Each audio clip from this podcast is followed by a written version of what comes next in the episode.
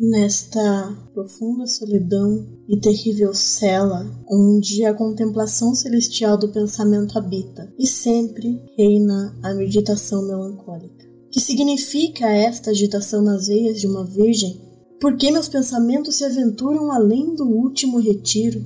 Porque sente meu coração este amplo e esquecido calor.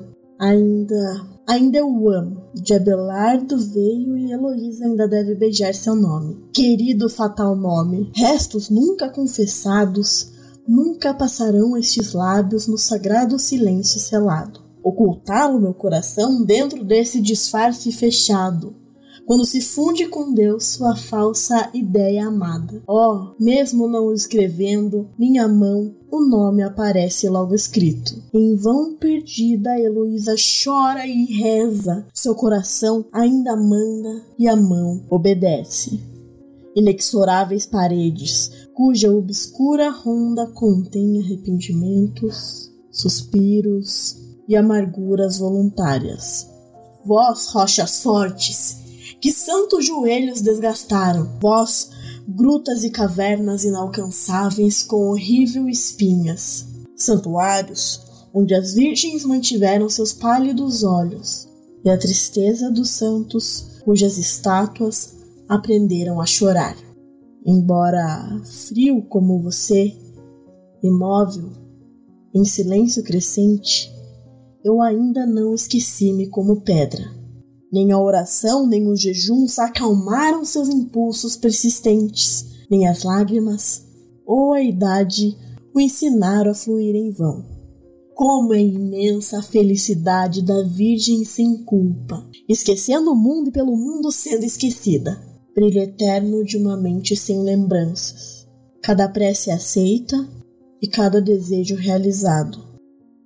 Para ela, o esposo prepara o anel nupcial para ela, as brancas virgens cantam a canção da boda, e ao som das harpas celestiais, ela morre e se desfaz em visões do dia eterno.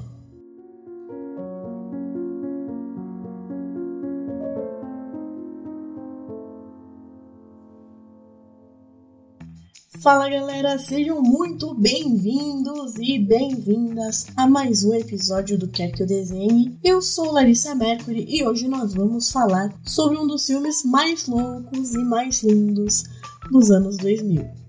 O trecho que você ouviu na introdução é um poema chamado Eloisa to Abelard, escrito em 1717 pelo inglês Alexander Pope esse poema ele tem o seu trecho citado no filme Brilho Eterno de uma Mente Sem Lembranças, que por sinal também dá o nome à obra do diretor Michael Gondry. Bom, antes que eu prossiga, gostaria de pedir a você que não se esqueça de curtir as nossas páginas nas redes sociais. Nós estamos no Insta, no Facebook, no Twitter. Também temos um grupo fechado no, no Face. Se você quiser participar, eu vou deixar o link na descrição desse podcast, tá bom?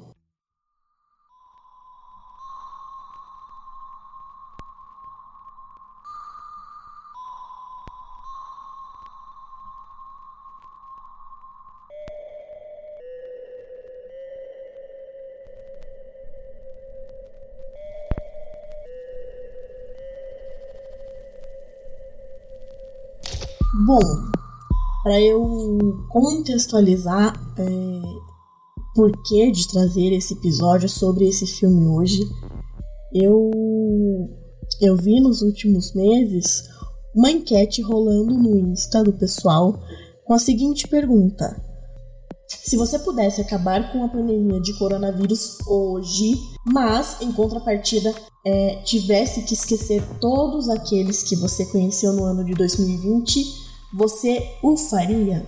Sim ou não? Tá? Quando a lâmpada acender, você fala sim ou não, tá legal? Tá. Hein? Então tá. fala aí, fala sim! Sim! Fala não! Não! Peraí, calma, coloca, coloca os fones.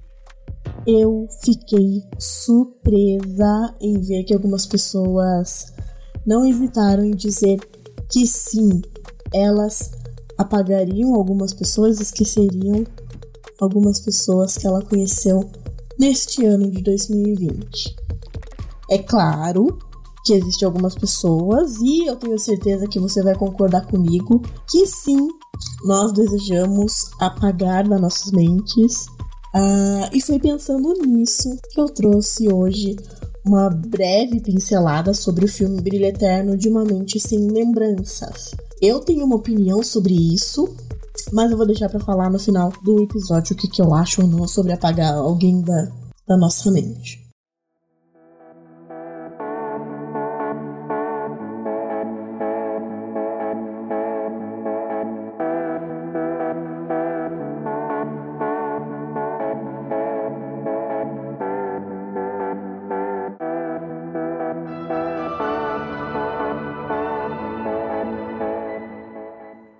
O brilho eterno, ele apela a algo pessoal dentro do espectador. Ele, ele pede ao espectador que considere as suas próprias memórias, muitas vezes silenciadas, seja para melhor ou para pior, e descubra o, o papel que esses ventos tiveram na formação de quem eles são. O filme ele é bem peculiar. Ele tem um quê de uh, romântico, uh, é deprimente e ao mesmo tempo é cômico e surreal. Mas, acima de tudo, ele é libertador e traz uma mensagem muito foda.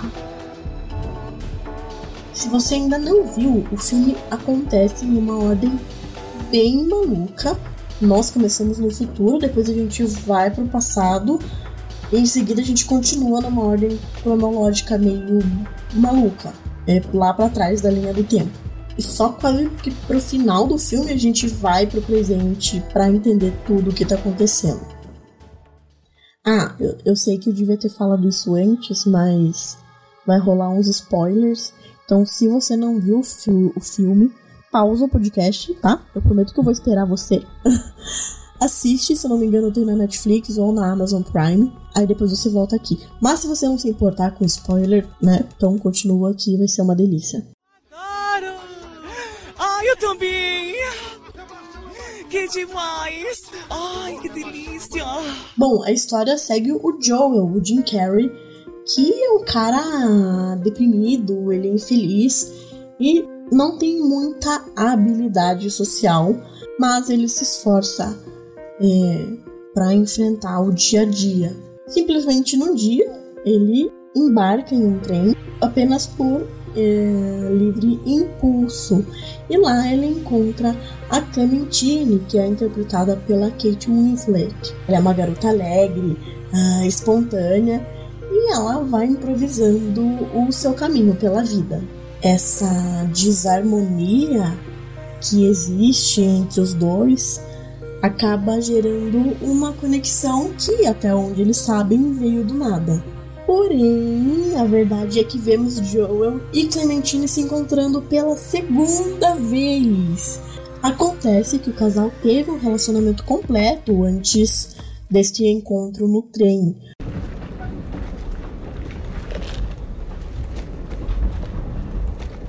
Oi.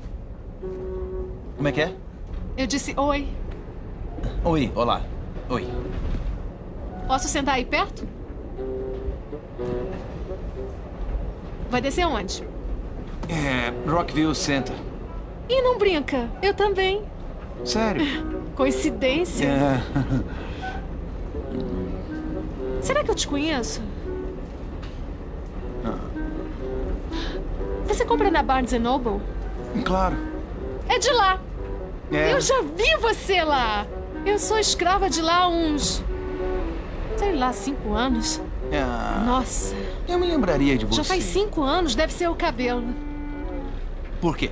Eu vivo mudando a cor, né? Deve ser por isso que não deve ter me reconhecido. Se chama A Ruína Azul. É, sei. A cor. Hum. Nome descolado, né? O Joel, ele descobre que a Clementine contratou uma empresa de apagamento de memórias, a Lacuna ANC. E o que, que ele faz quando ele descobre isso? Ele vai lá confrontar? Ele vai lá perguntar por que, que ela apagou?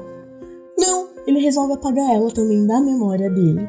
enquanto o filme vai vai narrando, vai mostrando o relacionamento tumultuado que eles, que eles tiveram, ao mesmo tempo o Joel ele vai se lembrando de todas as razões pelas quais ele se apaixonou pela Clementine. A partir daí, a história ela muda um pouco de foco e ela passa a mostrar o Joel tentando proteger essas memórias. A partir de então, você passa a ter uma perspectiva diferente no filme e ele passa a mostrar o Joel tentando proteger para que a Clementine não seja apagada de sua memória quanto mais nós vemos, nos, nos aprofundamos no filme, uh, nós seguimos até o, o, os primeiros dias de relacionamento do Joel e da Clementine e nós vemos uh, um casal super apaixonado e tal. Quanto mais, mais a gente vai emergindo na história, mais a gente vai vendo os primeiros dias de, de relacionamento do casal e o quanto eles eram apaixonados. Nós vemos a, a Clementine dentro da memória do Joel se desdobrarem desde seus problemas recentes até o primeiro encontro. À medida que o processo de apagamento de memória continua, o Joe ele percebe, ele não, o subconsciente dele percebe e ele deseja que aquele procedimento pare. A gente vê o Joe tentando esconder Clementine nas memórias dele de infância para não perdê-la.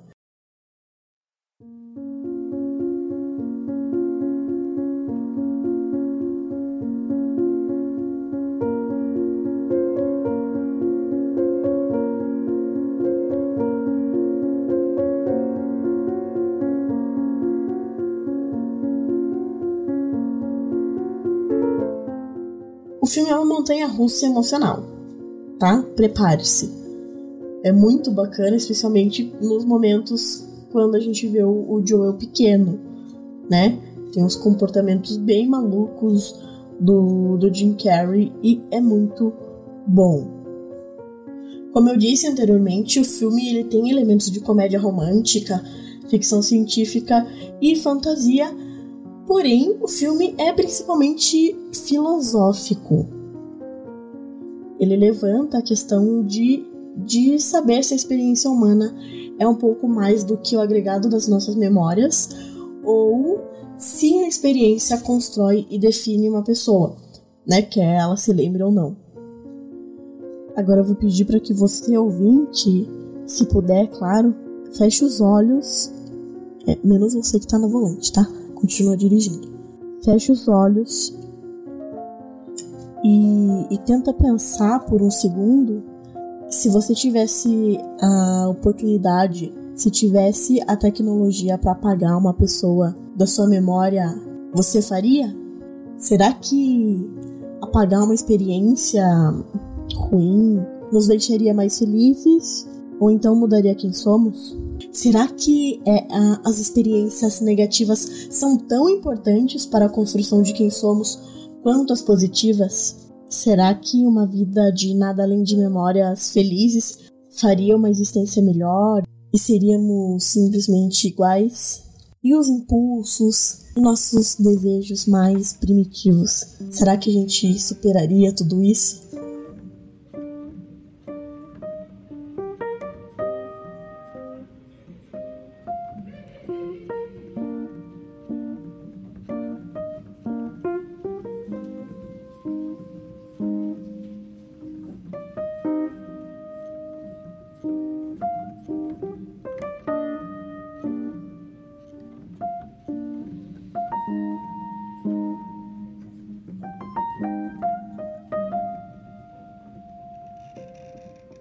O problema central com a tecnologia do Lacuna é que, embora ele possa eliminar as memórias específicas do cérebro de uma pessoa, ela não pode fazer nada sobre os impulsos humanos, que são naturais e levaram a, a situação em primeiro lugar. Essa tecnologia ela funciona num nível bem, bem superficial.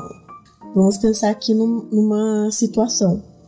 Se dois amigos, por exemplo, uh, brigassem, tivesse uma desavença e um deles pudessem alterar a maneira como essas pessoas interagiriam no futuro. Essa experiência de apagamento podem com toda certeza é, interferir, alterar a maneira como essas duas pessoas interagem com as outras no futuro. Eles podem até se esquecer dos detalhes específicos, né, que levaram à briga, mas os efeitos subconscientes da amizade transtornada, arruinada, ainda podem permanecer evidentes nas suas próprias interações. O processo da lacuna é uma negação administrada cientificamente e não é uma solução real. Né? É a mesma coisa que você derrubar ketchup numa camiseta branca e a mancha não vai sair dali. Ela vai continuar ali naquela roupa. No mínimo, é discutível que o procedimento de limpeza de memória incentive as pessoas a repetir as memórias que esqueceram. Eles podem aprender com seus erros ou tirar qualquer coisa da experiência, sendo ela boa ou ruim. Então, eles são sentenciados a seguir a evolução natural de suas emoções e desejos da mesma forma que da primeira vez, né? O procedimento, é, desculpa, fode com o, o seu crescimento, com o crescimento emocional das pessoas, embora se proponha o oposto. O filme ele também aborda o arrependimento quando o Joe e Clementine têm a oportunidade de tentar um relacionamento uma segunda vez, o Joel é empurrado para frente depois de testemunhar todas as coisas que ele fez de errado da primeira vez. Então ele aprende sobre, sobre ela e sobre a si mesmo. E apesar de eles saberem que um pode levar o outro à loucura, é, sacrificar os momentos bons que eles tiveram seria a pior coisa. O que foi? Eu não sei. O que só que você espera. quer, Joel? Só espera. Eu não sei. Eu só quero que você espere um pouco. Tá bem. Jura? Eu não sou a ideal, Joel. Eu sou uma mulher neurótica que procura um pouco de paz. Não sou perfeita. Eu não consigo ver nada que eu não goste em você. Mas vai Agora ver. eu não consigo. Mas vai ver. Né? Vai acabar achando alguma coisa. Eu vou ficar entediada e sufocada porque é assim que acontece comigo. Tudo bem. Tudo bem.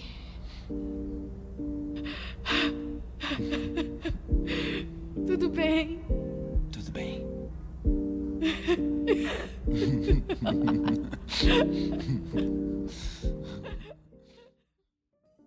O brilho eterno de uma mente sem lembranças mostra que as memórias não são simplesmente arquivadas e depois apagadas. Elas são mais do que simples pensamentos ah, armazenados em nossa mente e podem levar à mudança de modo como nós enxergamos a nós mesmos e as outras pessoas, interferem em nossas relações hum, sociais. As pessoas precisam tanto hum, do bom quanto do ruim para se desenvolverem. Remover a, as memórias de uma pessoa é como é você tirar a essência de quem ela é. Não podemos simplesmente modificá-las por pura ignorância ou negação. E aí, pessoal, o que, que vocês acharam do episódio de hoje?